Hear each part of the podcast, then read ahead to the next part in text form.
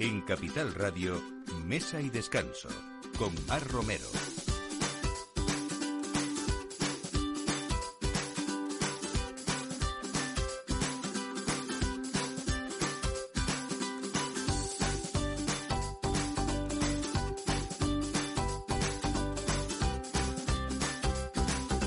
Buenos días, esta es la hora de poner la mesa o al menos el aperitivo como todos los domingos en Mesa de Descanso en Capital Radio. Hoy celebrando en Madrid, eh, quienes nos escuchen desde Madrid y los que quieran venir, estamos en plenas fiestas, hoy es el día del patrón ¿eh? Eh, y vamos a hablar por supuesto de, esos paseos, de esa tortilla por, por, por todos esos parques de, de, Madrid y sobre todo también de rosquillas, de rosquillas listas, de las tontas y, muchas más cosas y más historias que nos trae hoy, pues una de, las personas que más sabe de pastelería también en la de Santa Clara, las francesas. Ana Guerrero, bienvenida, buenos días. Pues sobre todo de la tía Javiera. Sobre todo las de la tía Javiera, también tenemos que hablar de eso. Bueno, vamos a hablar también de que la selección española de panadería artesana Espigas eh, tiene en el, el obrador madrileño de pan delirio el mejor aliado y es el escenario perfecto para, para preparar esa participación en el Campeonato Internacional de Jóvenes eh, Panaderos que organiza la Unión Internacional de Pastelería y de Panadería. Eh, realmente yo creo que sí que es posible eh, hacer buenas preparaciones exigentes, minuciosas y sobre todo yo creo que vamos a hacer un muy buen papel en ese campeonato mundial de los que hoy nos hablan también Javier Coseteo, padre e hijo. Coseto, padre e hijo, José Teo.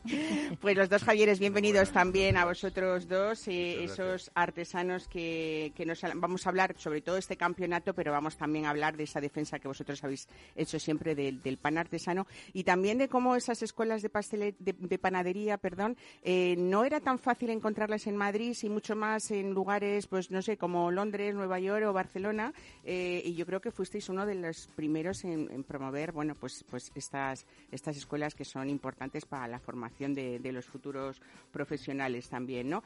Estamos en plena primavera, así que terrazas, apertura de piscinas dentro de muy poco y vamos a hablar de, pues, de espumosos y vamos a hablar de un cava rosé que nos apetece muchísimo, hecho con una uva monastrel que le hace, desde luego, yo creo que un, algo diferente también, eh, con otro atractivo y otra personalidad diferente a otros cavas y nos va a hablar de ellos también Cristina Tierno, y contar un poco también esa mm, icónica marca ya eh, centenaria que es Ramón Bilbao y, que, y de su nueva campaña, sobre todo sostenible, que se llama El viaje comienza aquí. Está protagonizada por cuatro figuras de excepción, la escritora María Dueñas, el cocinero Ignacio Chapresto, eh, el actor Juan Lu González y el músico Paul 3.14. Eh, vamos a hablar, desde luego, hoy con Ignacio Chapresto y de ese lugar que es Venta Muncalví donde ellos consiguieron hace años ya una estrella Michelin en una aldea de solo 28 paisanos, la localidad más pequeña de España con restaurante con estrella Michelin. Así que todo esto a partir de ahora en Mesa de Descanso con Miki Garay en la realización y quien les habla, Mar Romero. Bienvenidos. Mesa y Descanso con Mar Romero. Darling,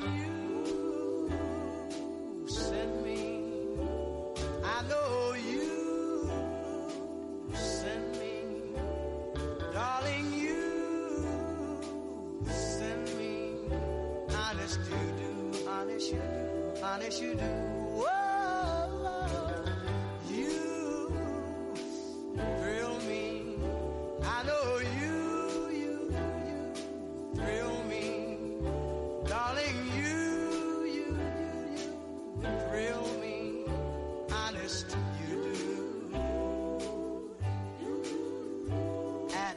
Pues la selección española, le abrimos así el programa de panadería artesana Espigas, se preparan en materia el Campeonato Internacional de Jóvenes Panaderos que va a tener lugar en Berlín el próximo mes de junio. Eh, materia precisamente es esta escuela, el escenario perfecto para preparar esta participación eh, capitaneada por, por Javier Cosete, padre e hijo. Bueno, eh, una vez más bienvenidos. Contadnos esto, porque vamos a hablar también de quiénes son. Eh, hay un está capitaneado el equipo Espigas por José Roldán. eh, y asistido también por, por Daniel Flecha y Jesús Sánchez. Es curioso porque estoy viendo aquí el equipo es Santiago Mariel de Alicante, Mohamed Abdeselam, Abdeselam de Ceuta y luego José Roldán, que es el capitán de Córdoba y asistido por Jesús Sánchez de Tomelloso y Daniel Flecha de León. No tenemos ningún panadero madrileño. El momento no, en esta selección desde fuera de Madrid. Pero bueno, eh, sí, pues muy orgullosos y muy contentos de, ser partícipes y de apoyar a la selección española, que, venimos haciendo un gran trabajo desde hace, desde hace años. Y bueno, lo que queremos es pues eh, apoyarles y, y dar a conocer esta selección que, la gente aún no sabe que somos buenísimos Desde luego. Eh, bueno, mm, Javier Padre, cuatro años ya desde el nacimiento de Pan Delirio. No es tanto, ¿no? Pero en ese relativo poco tiempo eh, sois ya una de las referencias nacionales eh, en el mercado. Eh, y la firma tenéis obradores en, Madrid, eh, en dos, dos, eh, dos direcciones diferentes, cuatro, porque también hay una cafetería, contadme un poco, y también estáis en el Gómez Experience del de, Corte Inglés de Castellana, que aparte de ese gran obrador, ¿no? que me imagino que es donde practica todo el mundo, en Tetuán, ¿no? en el barrio de Tetuán madrileño. Sí. Mira, esos cuatro años parecen 40, la verdad. Sí, de intensidad, ok. Han sido súper intensos. Efectivamente, en cuatro años hemos, hemos crecido mucho y se nos han ocurrido muchas cosas para enredarnos y cada día haces más, más cosillas, ¿no? Eh, arrancamos en Juan Bravo hace el 2 de octubre del 17 y de ahí dimos un salto en plena pandemia porque ya lo teníamos organizado al obrador grande, se nos quedó muy pequeño Juan Bravo, eran 130 metros y necesitábamos pues para el roscón y todo esto pues, un espacio grande había mucha demanda y nos fue muy bien. Y entonces cogimos un, un local, una nave grande en, en, el barrio de Tetuán. En plena pandemia, además, abristeis. Bueno, eso fue antes, la decisión se tomó antes, el año anterior. Lo que pasa es que la conexión eléctrica tardó nueve meses y cuando nos la dieron fue justo tres días después de confinarnos, de que el gobierno dijese todos para casa. Ahí nos dieron la luz. Y, bueno, pues sí, pues nos cambiamos porque el espacio era mucho más grande y, podíamos estar más separados para no contagiarnos, pero a la vez eh, teníamos otro local al lado del Bernabéu, en Profesor Westman, que también estaba esperando la luz para poder eh, incorporarlo y ese abrimos una semana después. Eh, y el corte inglés efectivamente nos llamó para participar de su nuevo Gourmet Experience de la Castellana y, no pudimos decirle que no, obviamente.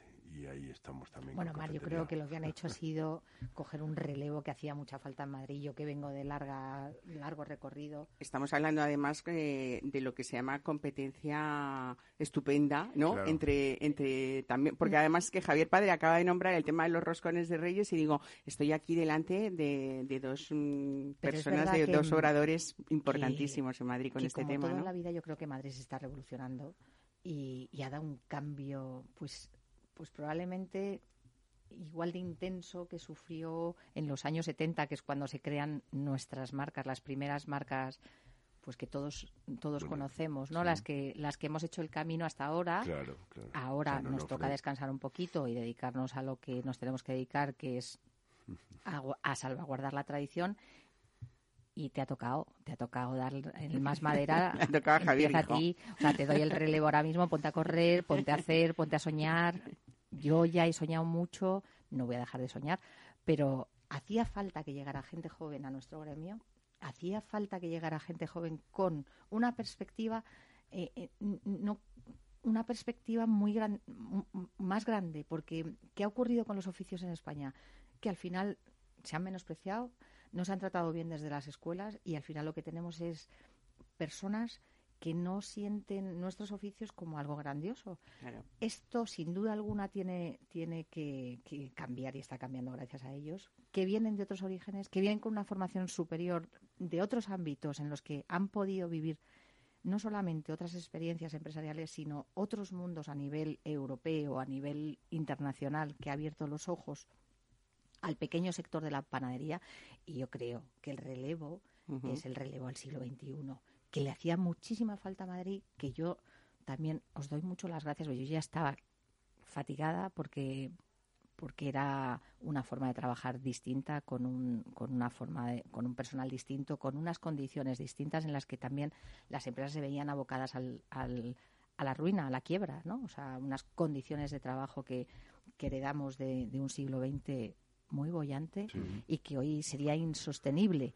Vosotros lo que estáis haciendo yo creo que es volver a darle una vuelta a la tuerca, hacer más estable este, este negocio que es el del pan, que es tan importante. Desde luego. Y que- Javier estaba hablando, Ana, sí, porque eh, de esa panadería del siglo XXI vosotros habéis apostado eh, una vez más por esa artesanía, ¿no? Que en estos momentos parece como muy difícil hablar de, de productos eh, y de empresas artesanas, pero, pero es una defensa que hay que seguir haciendo, ¿no?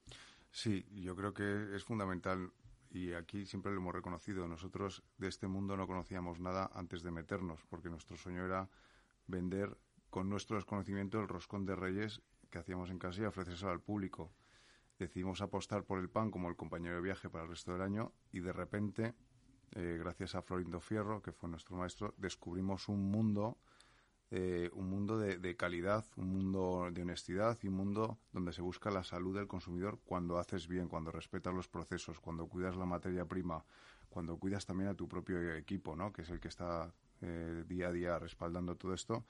Y, y nos enamoró, nos encantó todo esto y entonces apostamos por, por, bueno, pues por hacer un producto de máxima calidad y como nosotros decimos, con honestidad, honestamente artesanal, que todo sea transparente de cara al cliente, de cara a nuestro propio equipo y a nosotros mismos, que sea honesto, todo en conjunto y que sea sostenible con esa filosofía. Añadido a esto eh, está esa formación eh, en, en, en, en materia que se, se habla eh, y esos programas de Creando Panaderos, eh, me encanta el nombre, que es un curso de seis semanas, pero hay más porque también hay cursos de especialización en panadería, en repostería, incluso pues para aficionados, para meter, eh, supongo que tenéis también en distintas eh, en distintos horarios o diferentes días, ¿no? Por si alguien nos estaba escuchando y dice, oye, que yo quiero hacer pan también, ¿no? Sí, sí. eh, mira, en Madrid había un déficit tremendo de, capacidad de enseñanza en, en- en panadería y pastelería, ¿no? Eh, hay muchas cosas, pero o algunas cosas, no muchas, pero hay, pero las que hay son, digamos, débiles en cuanto a conocimiento y en cuanto a profundidad de, del conocimiento. Y entonces, mm, simplemente por, por desarrollo de necesidad propia, necesitábamos panaderos y dijimos, bueno, pues vamos a montar una escuela una escuela, eh, porque también eh, una de las necesidades que tiene Madrid y que tiene España en general es el conocimiento del pan artesano. Tenemos que tratar de divulgar lo más posible el pan artesano, no en detrimento del pan, del pan industrial, que hay buenos panes industriales, sino en detrimento del mal pan, que, lamentablemente hay bastante y bastante extendido. Entonces, eh, en nuestra escuela de panadería se, se, se montó para montar panaderos, para formar panaderos, pero por supuesto, si tú quieres aprender pan, tenemos un cursito de una mañana que se llama Haz pan con tus manos y, y te vas a ir encantada con dos hogacitas de pan recién horneadas a casa y además te va a entrar el gusanillo para hacer después el pan en casa. Y hay cursos para que un profesional quiera perfeccionar alguna técnica, no sé, usar harinas ancestrales o perfeccionar la masa madre o aplicar técnicas de frío.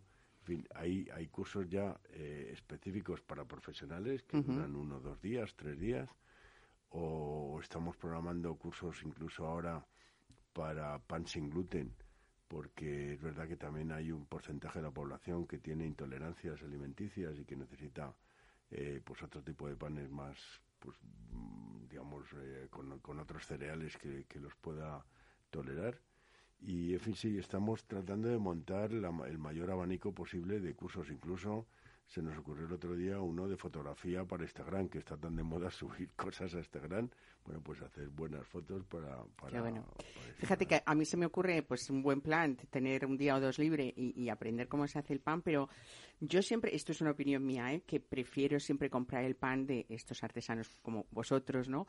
Eh, pero sí que nos sirven un poco esos cursos para valorar eh, la importancia de lo que es el pan dentro de una comida o de una cena y de la alimentación, que a veces siempre hablamos de un mal café, nos puede estropear una comida y no nos acordamos que, que el pan pasa un poco lo mismo, ¿no? Que, bueno, pues, eh, pues que están muy ricos estos panes calientes hechos ahí precongelados, pero con todos mis respetos, mm, todo esto tiene muchísimo más trabajo detrás y sobre todo eh, ese conocimiento que, está diciendo ahora Javier, tu padre, pues, pues incluso eso, pues de harinas, de fermentaciones lentas, de que todo esto es una profesión, bueno, en vuestro caso, increíblemente mejor porque ha sido elegida, ¿no? Después de, como decía Ana, toda esa formación de, otros temas que, que, tú tuvieras, ¿no? Vamos a hablar un poco también de esa Selección Nacional de Panadería Artesana que se creó a mediados del 2015 y que lleva desarrollando ese plan de entrenamientos y de participación en competiciones a nivel nacional e internacional bastante intenso, ¿no? Y yo creo que, que más allá del reto deportivo en términos de competición durante todo este tiempo, eh, también el propósito fundamental de esta selección es precisamente divulgar y promocionar la cultura de, del pan tradicional y artesano de España, ¿no? Sí, eh, eso es, por eso estamos eh, ahora de la mano con ellos. Eh, como decíamos, para nosotros es un honor y todo lo que sea difundir la cultura del, del pan de calidad, pues vamos a, a, estar impulsando y empujando fuerte por eso. Uh -huh. Como decíamos antes, es lo que aprendimos y nos encantó esa idea, es nuestra filosofía desde el día uno y, todo lo que esté en nuestras manos para, para devolver la, el producto de calidad a la gente y que, lo, y que la gente lo perciba y lo entienda, entienda qué está comprando y qué está consumiendo, pues vamos a apoyarlo. Y además, pues lo que decíamos, tenemos un equipo excelente eh, que no se escucha mucho sobre, sobre esta selección y lo que queremos es, bueno, pues que siga pues que, cada vez tenga más adeptos y más apoyos y que sepan que hay una selección increíble que hace un trabajo excelente y que tiene un nivel de ser campeón. Es que además ese campeonato internacional parece así una cosa fácil, ¿no?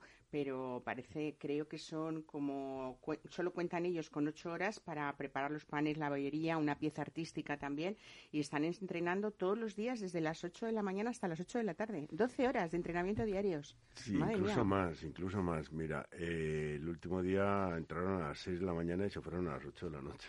Sí. Eh, claro, eh, ellos tienen que, son dos chavales jóvenes los que van a participar, ¿no? Tienen 19 años.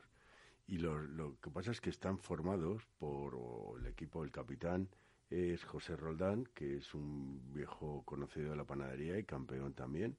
Eh, y Jesús Sánchez, que es el seleccionador, el que selecciona a estos dos eh, chavales. Y luego está Daniel Flecha apoyándoles, que Daniel Flecha fue campeón de España de panadería y tercero como joven panadero también en, un campeonato hace cinco años. Entonces, bueno, es un equipo que tiene que, que, hacer las cosas casi con los ojos cerrados y el entrenamiento, como da igual si fuese salto a altura, pues sería lo mismo. Tenía que entrenar igual. Tienen que hacerlo con, con los ojos cerrados y hacerlo en ocho horas y encima hacer un producto sano, rico, bonito eh, y que les guste a los jueces y le estamos le estamos apostando porque porque pues lo consigan porque consigan ganar el campeonato uh -huh. y va a ser un hit cuando vengamos aquí con la con el premio eso oye os invito a que vengáis aquí no porque yo estoy convencida de que vamos con esa intensidad de, de trabajo y de entrenamiento tienen que ganar nuestro equipo sabes español, qué pasa ¿no? Mar que que esto es muy bonito porque eh, no por nacionalismos, pero sí por autoestima propia, que es muy importante. Yo creo que nuestro sector ha tenido una falta de autoestima y de ahí también el devenir, ¿no? De, de bueno, de toda la artesanía española que es maravillosa y el devenir de la dieta mediterránea. Pero no sé si os dais cuenta que vuelve a estar el Mediterráneo en, en, mm. en el punto de mira, ¿no? O sea, yo creo que, que lo que está ocurriendo con estos jóvenes relevos es que volvemos a creer en lo nuestro, en una dieta muy autóctona, en vuelve al Mediterráneo. O sea, estamos hablando de Ceuta, estamos hablando de panaderos que giran en torno al origen del pan, ¿no? Al origen de, de la buena alimentación, de la dieta mediterránea. Y eso creo que faltaba y que estáis dándolo todo. Estamos pues yo creo que ya en el mismo nivel que los franceses y ya sí, no nos sí, puede decir sí, nadie nada. O sea, ya somos el orgullo patrio de, de cualquier producto de alimentación y, y, y, creo que eso lo estáis haciendo muy bien y que lo estáis sosteniendo muy bien. Pues a mí solamente me queda deciros a los dos que muchas felicidades, sobre todo por hacer una firma tan importante y dignificar una vez más esta profesión, pues en cuatro años que hemos dicho, ¿no? Eh, y también como en cuatro años, eh, empezando como nos ha contado Javier, con el Roscón de Reyes, habéis conseguido, bueno, pues, pues que todo el mundo hable de vuestros panes, ¿no? O todos los que os conocen, que eso ya es importantísimo. Después el tema de la formación ya me parece maravilloso. Así que nada, gracias, felicidades a los dos eh, por esa invitación labor y, y y por por, esa por esa labor de divulgación sobre todo no que el pan es muy importante en nuestra dieta mediterránea que hay que consumirlo y aunque sea poco que sea bueno no Que sea bueno, por favor. Eso es. fundamental. Saludable. pues nada eh, os, eh, os invito a que volváis contándonos esta buena noticia a los dos ¿eh? de- estaremos al día siguiente. muchísimas gracias un abrazo Mesa y descanso. Capital Radio. Take out the papers and the trash.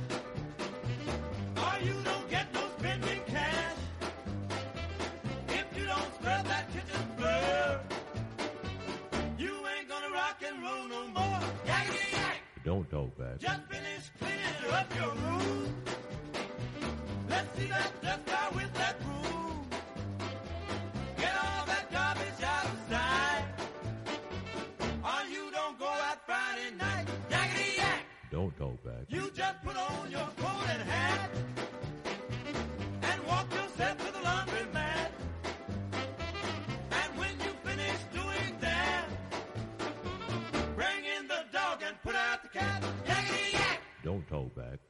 Bueno, pues ahora hablamos de uno de los productos gastronómicos eh, de más alto valor también, eh, capaz de marcar por sí solo la diferencia por la excelencia de sabor y también por su gran valor nutricional. Hablamos del atún rojo y con él hablamos de alta gastronomía desde una compañía con más de 50 años de trayectoria y líder mundial de la producción de atún rojo como es Fuentes.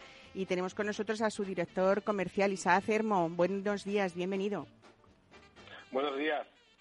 Bueno, durante esta temporada, que además estamos en plena temporada del atún rojo, eh, lógicamente tenemos que hablar de un grupo como, como el vuestro, pero también es verdad que vosotros estáis eh, sirviendo miles de, de ejemplares, eh, bueno, durante todo el año, ¿no? Pues sí, como tú bien dices, acabamos de empezar ahora la campaña, estamos en plena campaña en las almadrabas, tanto aquí en España, Portugal como en Marruecos, ya están, ya están las almadrabas al 100%. Ujú. Y, y eso inicia, iniciamos con esas almadrabas y luego estaremos ya después la, la campaña de pesca del Mediterráneo y estaremos todo hasta principios de julio estaremos pescando eh, el atún que luego podremos servir durante todo el año a nuestros clientes.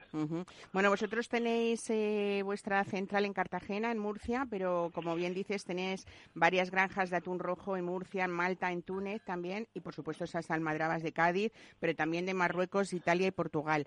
Eh, Isaac, cuando hablamos eh, de granjas, habrá gente que diga, bueno, cómo ah, no solamente en plena temporada, sino cómo son capaces de, de estar eh, sirviendo en un mercado pues que exportáis cerca del 85% de vuestra producción a más de 30 países en todo el mundo, ¿no? Eh, cuéntame cómo, cómo, hacéis esto. Bueno, más que granjas, es, eh, porque no, no, no nacen, no, es un sitio donde criemos el atún, son sitios donde lo almacenamos. Al final estamos pescando con estas almadrabas de, de aquí en España, en Portugal, en Marruecos y luego en el, en el Mediterráneo con, con cerco y lo que hacemos es que almacenamos ese, eh, lo que hemos capturado, lo mantenemos vivo para luego ir sacándolo poco a poco durante todo el año para que el producto, eh, un producto que en, en- en principio es temporal, lo podamos consumir durante todo el año. O sea, esas granjas son viveros de, de acuicultura, ¿no? Que donde Sí, capturáis sí, con técnicas de pesca sostenible, además, ¿no? Sí, sí, o sea, al final es un, es un pescado sostenible que hemos, hemos capturado, hemos, hemos dejado que, que, los, que, que en esa- durante esa captura eh, lo- los huevos fertilizados estén en el mar, o sea, garantizando que, que, que el- la, la continuidad de la especie y que vamos y que mantenemos vivos dentro de las jaulas durante todo el año. Al final, al final eh, los capturamos en mayo, pero están en esas jaulas hasta junio del año O siguiente. sea, pueden estar entre 6 y 12 meses, ¿no? ¿Y qué alimentación reciben estos atunes? Reciben la que ellos, su alimentación natural. No, no les damos otra cosa que lo que ellos comerían. Pues al final es, es arenque, es caballa, es jurel, es, es sardina, el, el pescado azul que, que el atún rojo consume consume en su dieta normal. Bueno, tenemos que hablar, por supuesto, de quien no haya estado en el ronqueo, que es el nombre que recibe la tradicional ceremonia del despiece del atún. eh, y yo creo que es todo, poder ver esto es todo un espectáculo. Eh, me imagino que, que vosotros en, en, en Fuentes eh, tenéis o dais la oportunidad de personas que estén cerca de vuestras, eh, de, de- de todas esas eh, almadrabas puedan verlo, o aunque sea bajo Sí, no, el- la- las visitas, bueno, las visitas ahora a las almadrabas en los barcos, aunque lo, lo hacemos, se ha visto muy limitado con toda la, la complejidad que ha, que ha de lo del COVID, ha estado muy limitado el acceso. Claro. Y es verdad que eh, salimos y a- damos visitas a, tanto en las almadrabas como en las granjas, a, en principio a nuestros clientes y a los profesionales. Pero ya cada vez hay más demanda de particulares que quieren venir. que a quieren ver esa experiencia, ¿no? Sí, Eh, sí, sí, sí. Bueno, el atún eh, eh, rojo Fuentes es protagonista también de muchísimas recetas de grandes chefs como Julián Mármol, por ejemplo, que es el embajador de vuestra marca y el, de- el propietario del restaurante Yugo Bunker en Madrid, que tiene una estrella Michelin también. Y, y, bueno, eh, en Murcia, por ejemplo, Cabañas Buenavista o Magoga, que también tienen estrella Michelin los dos. Sí. Eh, yo supongo, bueno, supongo no, es que realmente el atún, aparte de ser el rey del mar, eh, yo creo que es como, como el cerdo marino, ¿no? Que no hay una sola parte que no se pueda aprovechar y que cada parte además tiene sus características propias con posibilidades diferentes y, y singulares también cada una, ¿no? Sí, sí, al final es el cerdo del mar, exactamente. Se- Se aprovecha todo. Y, y, y cada vez el, el cocinero eh, va descubriendo nuevas técnicas y, nuevo- y nuevas partes que quiere, que quiere trabajar. Todo el mundo empieza con el lomo, con la ventresca, que es las partes más, Más nobles, más ¿no? comunes, más nobles, pero al final acabamos con, con carrilleras, con morrillos, con, con las cocochas, con, con la espina, con la médula espinal. Cada vez van saliendo, se van aprovechando cosas nuevas. Fíjate, incluso eh, el, eh, estábamos eh, en el en el recientemente celebrado el Salón del Grumet, eh, veíamos eh, en Madrid cómo hay cocineros que, que también se inspiran con recetas eh, y con piezas tan desconocidas como la médula que tú has nombrado, pero también el corazón o incluso los ojos del atún, ¿no? Están haciendo Sí, recetas muy creativas, ¿no? Para ahí Bueno. recorrer nuevos territorios gastronómicos. Sí, sí. Bueno, más que el ojo, el ojo en sí es el músculo que hay tras del ojo, que es, una, es, una, es un músculo además graso eh, y que les da muchas opciones al cocinero.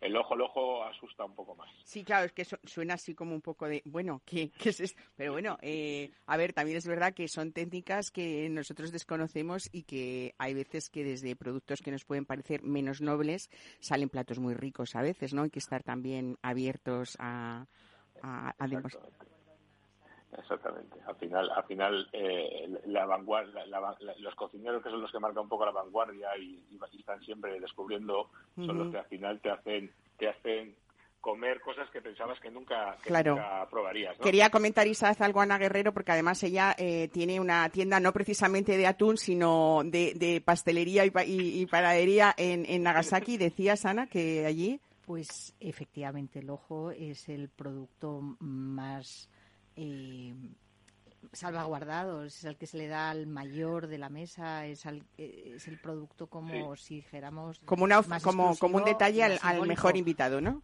A ver, a mí me costó mucho y lo pasé, francamente, fue un, un momento de brecha cultural que, que a mí me costó tras, traspasar, pero, pero efectivamente debe ser, debe- deben ser partes también de, del- del atún maravillosas. Claro que sí. Pues nada, Isaac Cermo, una vez más, eh, buscar esa cultura tan ancestral, tan milenaria como es ese atún rojo de, de Almadraba y también, bueno, felicitaros por esos 50 años de trayectoria que, que supongo que, que bueno, que, no es fácil y sin embargo eh, hay, que, hay que celebrar también en esa producción que supongo que en esos más de 30 países que comentábamos, una gran parte se lleva vuestros atunes Japón, seguro, ¿no?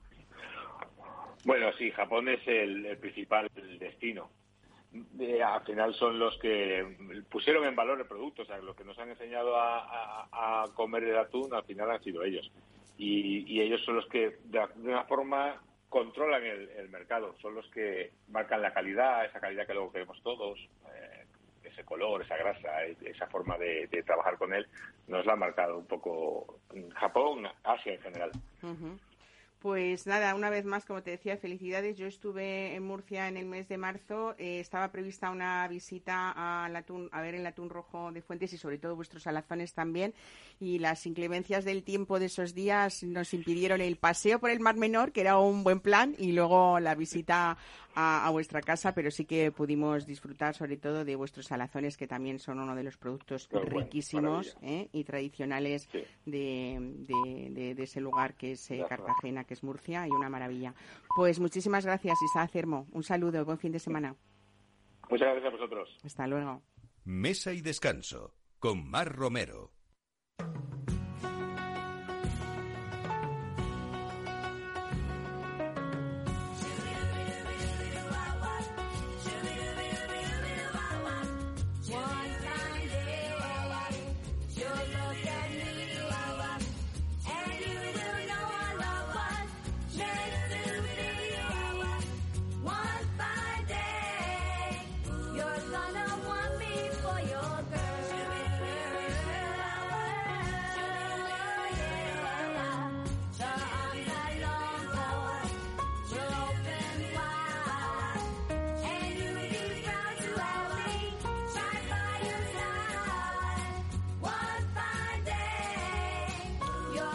Pues buenísima calidad del pan, eh, nuestro atún rojo de almadraba. Un poquito más adelante vamos a tomar las eh, rosquillas, las tontas, las listas, la de Santa Clara, las francesas. ¿Y qué hacemos con toda esta mezcla? Pues buscar eh, un compañero que sea versátil. eh, y hoy Cristina Tierno nos trae un cava, además hecho a base de monastrel y versátil porque nos vale para todo, para, para todo tipo de platos, ¿no? Cristina, bienvenida, buenos días. Buenos días, muchas gracias. Pues sí, a mí me encanta el cava rosado. Yo creo que, bueno, ya es primavera, ¿no? En el corte inglés, ¿no? pues sí, el- muchas veces todo el mundo siempre tiende a utilizar cavas blancos y el- los cavas rosados, y sobre todo este que es de monastrel, eh, tiene muchísima versatilidad. Ya no solo para platos, para paellas, para eh, salsa. A mí me encanta el rosado con salsas de tomate. Porque el tomate pasa una cosa, y es que el blanco no llega y el tinto se pasa. Y entonces es ahí donde el rosado está ahí, hace cuerpo y se hace fuerte. Por ejemplo, un bacalao con tomate, unas cualquier cosa que tenga, una lasaña, una pizza. Hombre, a ver, yo te digo, si una persona llega y te dice, mm, vamos, cariño, vamos a tomarnos una pizza con una botella de cava, o cariño, vamos a tomar una pizza con una Coca-Cola, dices, hombre, mm, impone más, ¿no?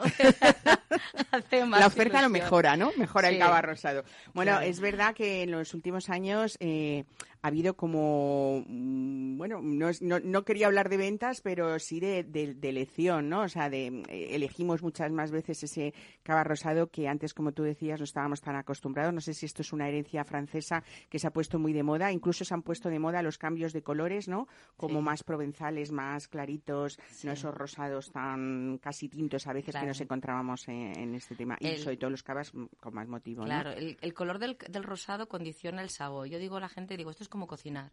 Cuando tú cocinas y extraes mucho, el rosado es más oscuro, con lo cual es más frutado, tiene más fruto rojo de sabor. Los de estilo provenzal son porque son rosados de corte casi blanco. O antes es un mucho más versátil, te da más versatilidad. Pero este, por ejemplo, es un monastrel, pero es desangrado. Entonces, así como el champán muchas veces se hace mezclando una parte de vino blanco con una parte de vino tinto, a este cava lo que hacemos es que es monastrel, que es una uva tinta que está vinificada en rosado, y luego hacemos la segunda fermentación para hacer un rosado.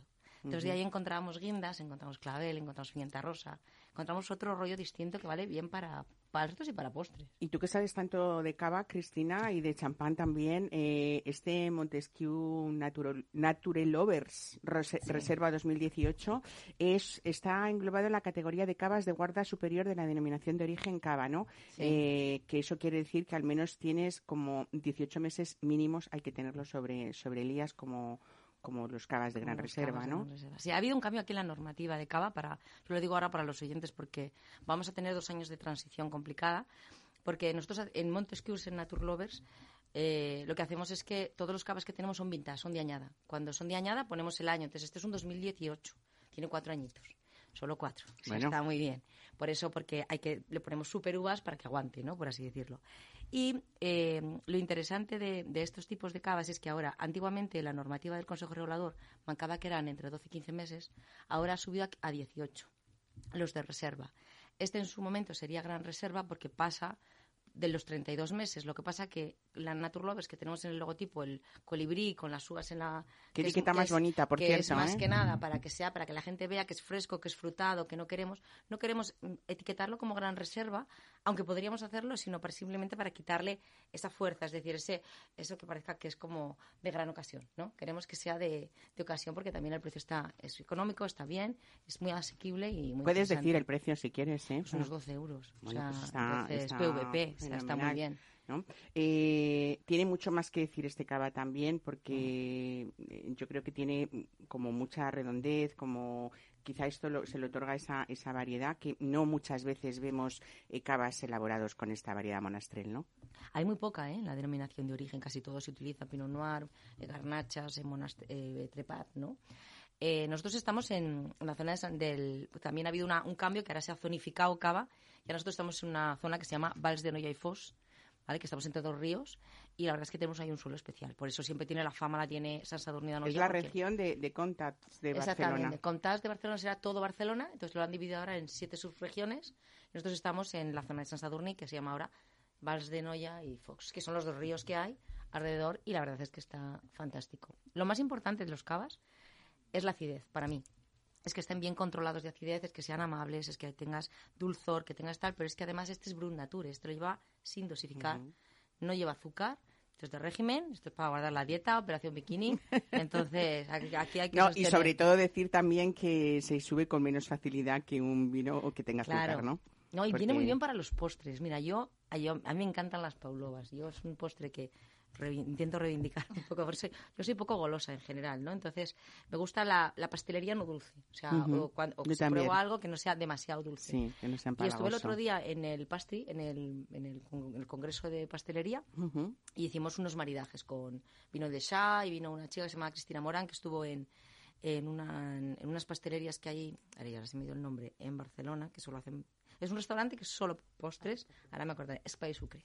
Ajá. Espai Sucre. Hicimos varios maridajes y entre ellos hicimos dos postres de calabaza. Calabaza le va muy bien el cabello de ángel y el rosado, también va muy bien en la línea, que la gente muchas veces no lo piensa. Los macarrones con, con Los frutos macarrones, rojos, ¿no? Qué ricos brutal. también, ¿no? Porque es que tiene muchas cosas este cava, pero, Sí. pero luego es muy saladito, Sí. mantiene todavía bastante, bastante Claro. sensación de tanino. O sea, al final es verdad que está esa acidez que al principio parece que, uy, voy, voy a tener que luchar contra la acidez. No. se te Y luego, ¿sabes qué pasa yo? Esa versatilidad de la que hablábamos al principio, es verdad que, bueno, estás hablando de postres, hemos hablado hasta de una pizza, pero podemos hablar también de cocinas eh, pues muy picantes incluso, ¿no? Mexicanas, tailandesas, que es como ese punto de frescor que buscas en vez de tener un tinto ahí que... o Sí, sea, porque te levanta, el, el picante con el tinto se, se potencia, entonces Claro, las burbujas levantan y ayudan a levantar un poco el picante de la boca. También, otra cosa que va muy bien, que yo como sommelier eh, odio enormemente a la hora de maridar, son los huevos.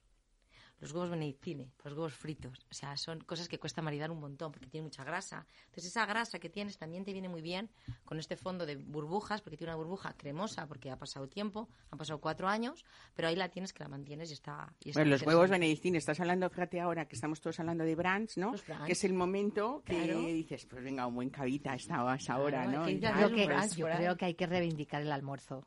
Eso Sí, es, sí, eso sí. es, muy bien, muy ¿no? bien. O sea, Eso tenemos, un término maravilloso. Di que sí. El almuerzo, ¿no? Cuando nuestros abuelos almorzaban. Eso es como, claro que sí. Bueno, pues no almorzarían con este cava, pero oye, nosotros añadimos esto a esas Claro. actualizaciones que hacemos de lo que es tan nuestro, ¿no? Que al final es, Claro. es lo que importa.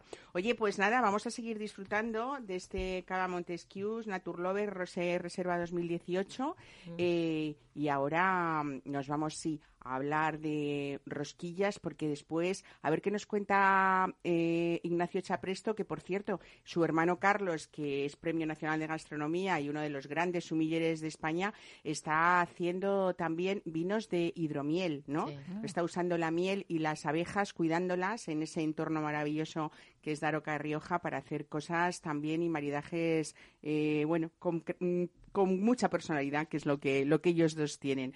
Pues mientras nos vamos de viaje a Daroca de Rioja, vamos a probar estas, estas rosquillas. Hoy, día de San Isidro, es que no sería el día de San Isidro si no tuviéramos tanta tradición y es el momento de probar las rosquillas y saber diferenciarlas, que para eso nos va a ayudar Ana Guerrero. Mesa y descanso. Capital Radio. Starry, starry night. Paint your palette blue and gray. Look out on a summer's day with eyes that know the darkness in my soul. Shadows on the hills.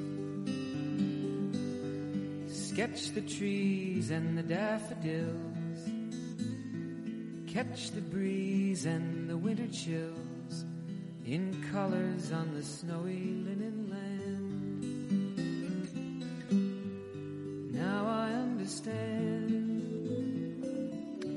Bueno, junto con su padre Daniel Guerrero, Ana y Mónica son las dos generaciones que han dado vida a una de las pastelerías más emblemáticas de Madrid, el Horno de San Onofre, además de la santiaguesa en la calle Mayor. Y Ana, mucho antes de que naciera San Isidro, Madrid ya era una ciudad de rosquillas, ¿no? Es que Mairit, Claro. Mairit, o sea, la reivindicación de, de Madrid como, como ciudad árabe nos va a llevar a, a lugares que, que efectivamente eh, nos dicen quién somos, ¿no?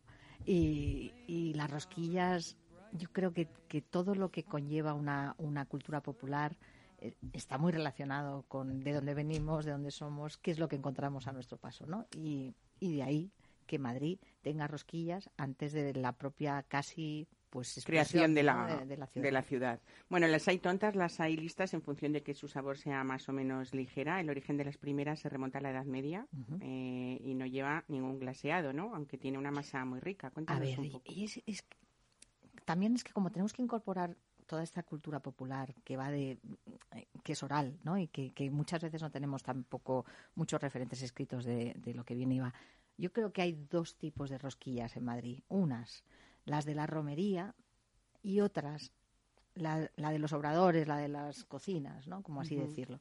Eh, no es lo mismo hablar de una romería y hoy lo vemos escenificado en otro de los términos que yo también creo que tenemos suficientes términos para definirlo, pero en el mundo del catering y en el mundo del restaurante, ¿no? O sea, no va a ser lo mismo eh, y, y de ahí las dos grandes diferencias. Y de esas dos grandes diferencias, y quiero, quiero enfatizar estas diferencias porque creo que no nos podemos olvidar sobre todo de la fritura, de la fritura saludable, de la tía Javiera, de la rosquilla de romería, de qué hacemos cuando no tenemos capacidad y tenemos que salir por peteneras, que, que eso es muy nuestro. Bueno, la tía Javiera es un, ¿no? un personaje a quien elogiaba el mismísimo Jacinto, Jacinto Benavente, Benavente. ¿no? Y ella se labró muy buena fama en la pradera precisamente de San Isidro por su buen hacer y por esos dotes para vender. Pero ¿cuáles son las rosquillas que vendía la tía Javiera? Bueno, mira, Jacinto le, le- le dedica una coplilla maravillosa que dice que pronto no habrá en Madrid cachipé, duque ni hortera, que con la tía Javiera emparentado no esté. Quiere decir. Cachipé, Duque ¿Qué ni Hortera, cachipé? me encanta. Eh, primero, me ha costado mucho, mucho, mucho trabajo encontrar el término cachipé, porque eh, igual que existe el sinlache en la zona, en la zona de, de Jaén en la zona de, sobre todo en Andújar y todo esto, existen términos muy para definir cosas que, que muchas veces las decimos y no sabemos muy bien qué, son, pero que nos llevan por un camino. Y el cachipé viene del calé, no viene de, de- del, del castizo, ¿no? O sea, lo que pasa que otra vez volvemos a juntar culturas, ¿no? Y volvemos a, querernos todos, que en realidad es Madrid, es esa Babel, ¿no? De culturas. Eh, es un cualquiera. Quiere decir que la tía Javiera se emparentaba Con, Con- un duque, con hortera, un hortera, cachipé, con un cachipé, con lo que ¿no? fuera. con tal de que le compraran las rosquillas. Eso es. Me duele, la tía Javiera me duele y, y- y sabéis que es mi heroína y que es una de mis preferidas dentro de la cultura gastronómica porque fue una de las grandes emprendedoras. Porque la, la menosprecian en todos los escritos, aparece siempre bufonada, ¿sabes? Como cayéndose de, la burra, la burra le pega un- una coz. Cuando luego, en realidad, aparecían en toda la romería y en toda la pradera, aparecían un montón de subordinadas o de- de listas, que hablaremos ahora de las listas, que ponían, porque la tía Javiera no tuvo hijos, nunca se casó, eh, era una solterona, y no estaba bien vista ella. Era, era una mujer independizada del siglo XIX, muy claro. independiente, muy emprendedora y decían todos que era pues rica, ¿no? Rica y poderosa económicamente y aparecían igual que hoy vemos en, en la Puerta del Sol, so- del Sol los carteles de Doña Manolita, tía de la Doña Manolita, sobrina de Doña Manolita, todos como intentando emparentarse con ella. Esto sucedía en la romería con la tía Javiera. ¿Qué tenía la tía Javiera? Pues probablemente muy pocas cosas. Tenía su pañuelo, obviamente, un caldero, se tenía que ir de feria en feria, porque no solamente hacía San Isidro, ella era de Villarejo de Salvanes, y hacía la fe- de feria en feria como, como hemos ido, como la transhumancia, como esas rosquillas fritas que nos llevan al churro, a las churras, a las merinas, a todo aquel pan del nómada, aquel- aquella forma de cocinar del que no tiene un sitio estanco, estable y decente para cada día aproximarse a él, sino que todos los días anda su camino y ahí la fritura, como, Dios mío, como gran técnica culinaria que solamente teníamos en el Mediterráneo, que de ahí luego todos estos problemas que hemos estado viendo ahora con la crisis de Ucrania, cuando en realidad creo que éramos unos privilegiados, teniendo una técnica, eh, sin duda alguna, tan maravillosa como es la fritura con aceite de oliva virgen extra, en la que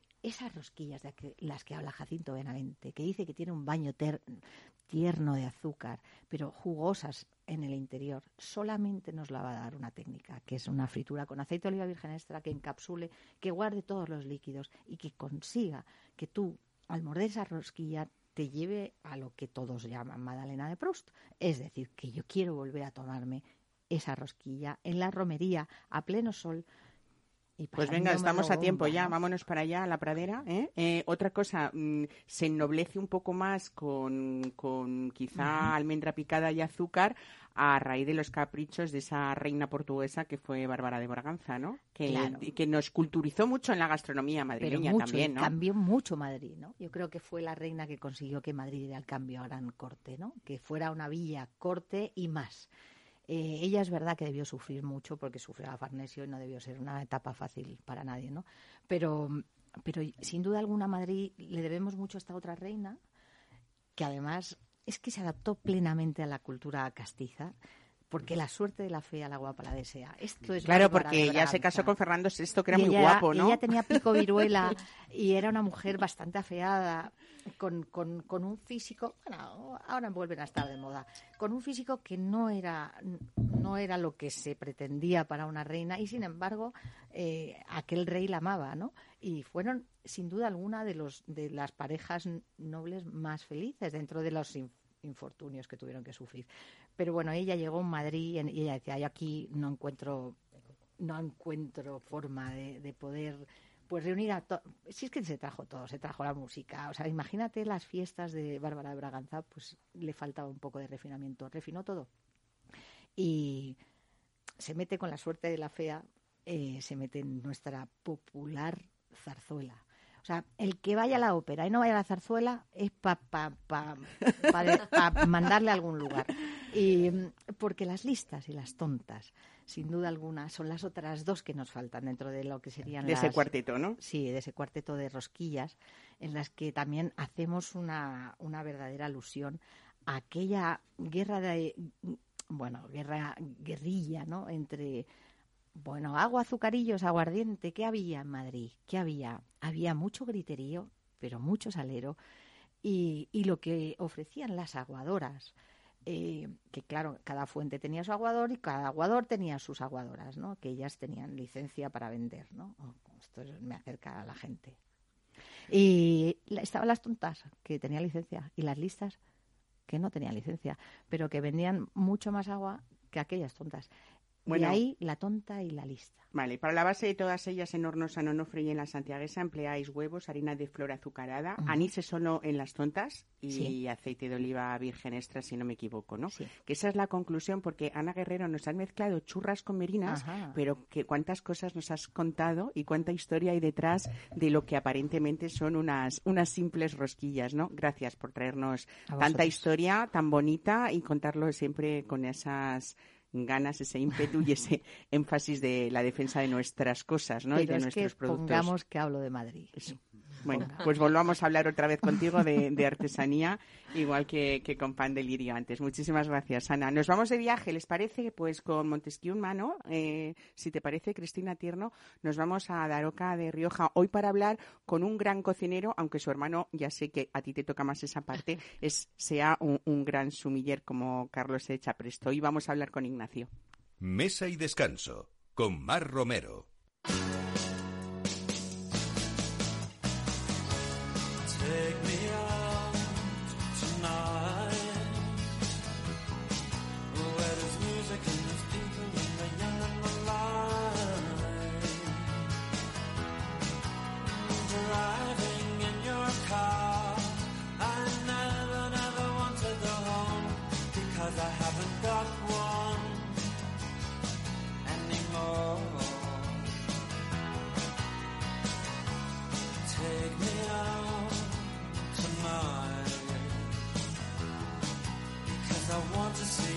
And I want to see light. Driving in your car, oh please don't drop me home because it's not my home, it's their home and I'm welcome no more. Hablamos ahora de esa nueva campaña, El viaje comienza aquí, así lo ha llamado Ramón Bilbao, esta marca de vinos icónica ya, que está protago- protagonizada la campaña por cuatro figuras de excepción que decíamos María Dueñas, eh, la escritora, eh, Juan Lu González, el actor, el, el músico Paul 314 y el cocinero Ignacio Echapresto, al que hoy damos la bienvenida en Mesa de Descanso. Ignacio, buenos días. Bueno, imagino que te hemos sacado un poquitín de los fogones, pero vamos a hablar, eh, bueno, mm, yo quería hablar mucho eh, de, de Venta Mon- Moncalvillo, de esos guisos que hacéis de toda la vida eh, y también de, de esa hidromiel que en tu caso no, pero más de Carlos porque, porque estáis haciendo hasta espumosos, de los que hoy estábamos hablando de uno de, uno de ellos, pues aquí espumoso de hidromiel que yo creo que cualquier perseguidor de, rarezas que querrá probarlo también. Seguís siendo, yo creo que también una rareza en vivir en esa aldea de muy pocos habitantes. Yo creo que no llegáis ni a 30 con estrella Michelin y que todo el mundo quiere ir a vuestra casa para, para buscar no solamente esa localidad pequeña, sino tus platos, desde luego, que es lo más importante, ¿no? Pues la verdad que sí, que somos una, una especie un poquito rara, pero bueno, estamos a gusto haciendo lo que hacemos, donde lo hacemos, con iniciativas nuevas, con, con proyectos nuevos y sobre todo con emoción renovada día a día, que al final es lo que te da energía pues para seguir en el camino. Bueno, vosotros habéis vuelto a cocinar, Ignacio, esos platos que han ido desapareciendo de las cartas y también yo creo que es una manera de recuperar mm, a gente que se ha quedado por el camino que directamente pues no se podía permitir el acudir a un restaurante gastronómico. Eh, bueno, pues por- habéis hecho como una democratización de vuestra gastronomía o de vuestra alta gastronomía, ¿no? Sí, bueno, lo que hicimos en pandemia fue pararnos a pensar, a reflexionar y a ver qué, qué teníamos que hacer, ¿no? Pues para seguir avanzando y para poder seguir manteniendo a flote en unos tiempos muy duros como fueron para, la- para toda la hostelería eh, la, la pandemia, pues a ver qué podíamos hacer. Entonces democratizamos, como bien dices, con otra nueva propuesta que es cocina de madre y cocina de madre pues es una vuelta a nuestros orígenes, a nuestra a, a esas recetas heredadas, a esas recetas de la cocina de mi madre, pues que, que nosotros las hacemos con el mismo mimo, con el mismo cariño, eh, con el fin de que la gente disfrute de otro tipo de gastronomía que es diferente al que es hoy en día en Calvillo, pero que su origen. Bueno, te encontramos entonces con vosotros también esos caparrones con chorizos y papada de cerdo, esa ensalada de puerros con piñones y ventresca de atún, la carrillera de ternera al vino. Con todas esas ideas que dices que parasteis en plena pandemia, mm, habéis llegado a reconocer que después de ese cierre forzoso de marzo, habéis vivido en, en visitas y, y en ingresos el mejor verano los 25 años de existencia de vuestro local. Sí, así es. La verdad que mm, la gente tenía ganas de salir, tenía ganas de, volver a vivir al 100%, ¿no? Y mucha gente que, que no podía hacer porque las restricciones todavía existían a nivel de viajes pues se dedicó a recorrer España de cabo a rabo y muchos de ellos pues pararon en nuestra casa. Y la verdad que fue un verano, el pasado fue un verano muy, muy bueno, las cosas como. Qué bien, qué bien. Bueno, esa cocina de madre que tú dices eh, que son esos platos tradicionales, que además tu madre fue eh, la primera y la más importante cocinera de venta en Moncalvillo, ¿no? Siempre lo digo así, al final lo defino así porque además lo siento, ¿no? Creo que, que mi madre fue un referente no solo para mí, sino para todo el equipo de cocina de Venta Moncadillo, por su manera de cocinar, por su manera de entender el oficio, por la manera de transmitir su conocimiento y, y bueno, y al final eso es un, un homenaje, es un homenaje a, a la cocina de mi madre, que como bien dices es la cocinera más importante que ha habido en esta casa.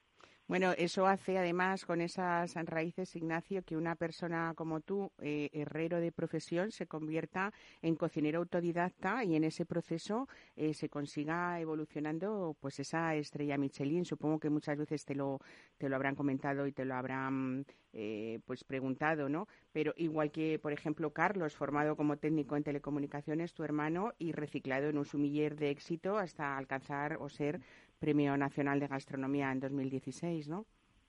Bueno, yo creo que la base de- del éxito es el trabajo y la constancia.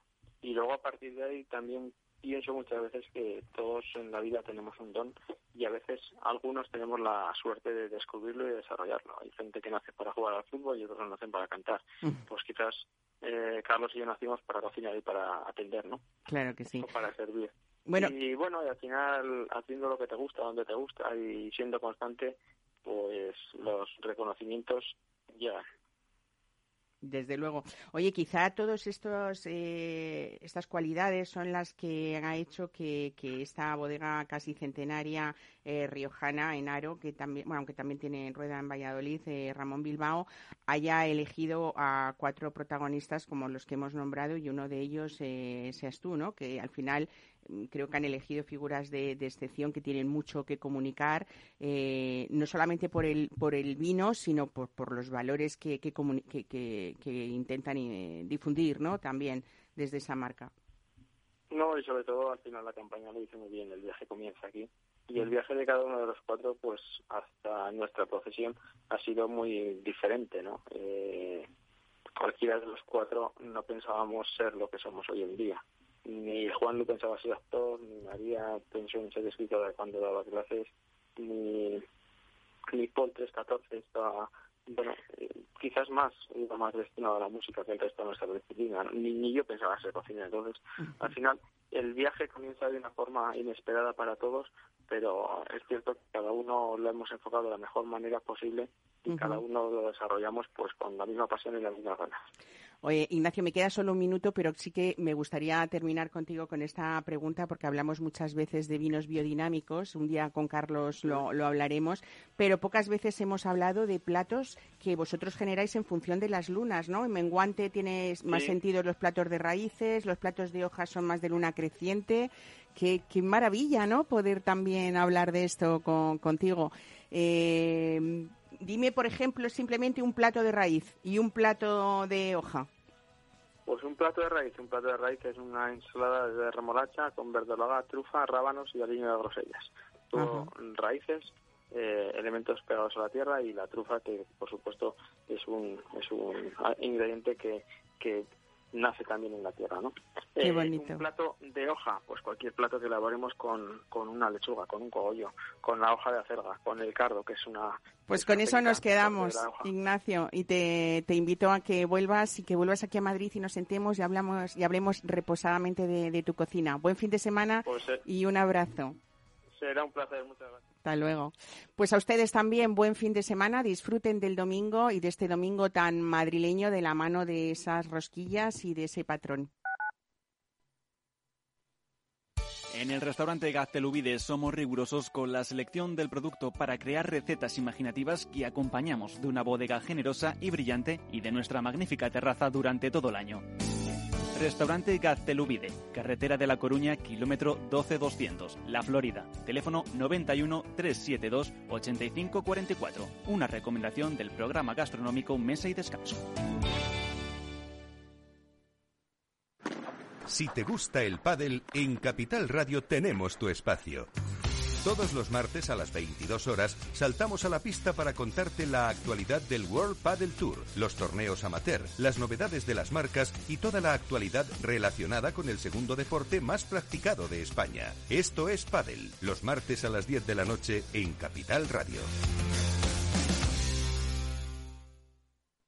Horno La Santiaguesa. Somos pasteleros y eso nos gusta. Utilizamos materias primas que nos hacen disfrutar y elaboramos todos nuestros productos de forma artesanal, sin sucedáneos, ni margarinas, ni grasas trans. Sabemos que las cosas buenas son importantes. Con el hashtag buscamos gente dulce. Taona San Onofre, calle Hortaleza 9, teléfono 91 531 83 76 y Horno La Santiaguesa, calle Mayor 73, teléfono 91 559 62 14. También nos encontrarás en el mercado de San Miguel, www.pasteleriasanonofre.com.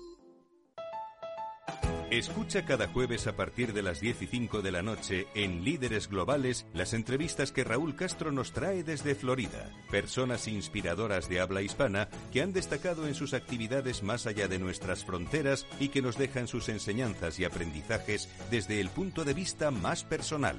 Líderes Globales con Raúl Castro en Capital Radio.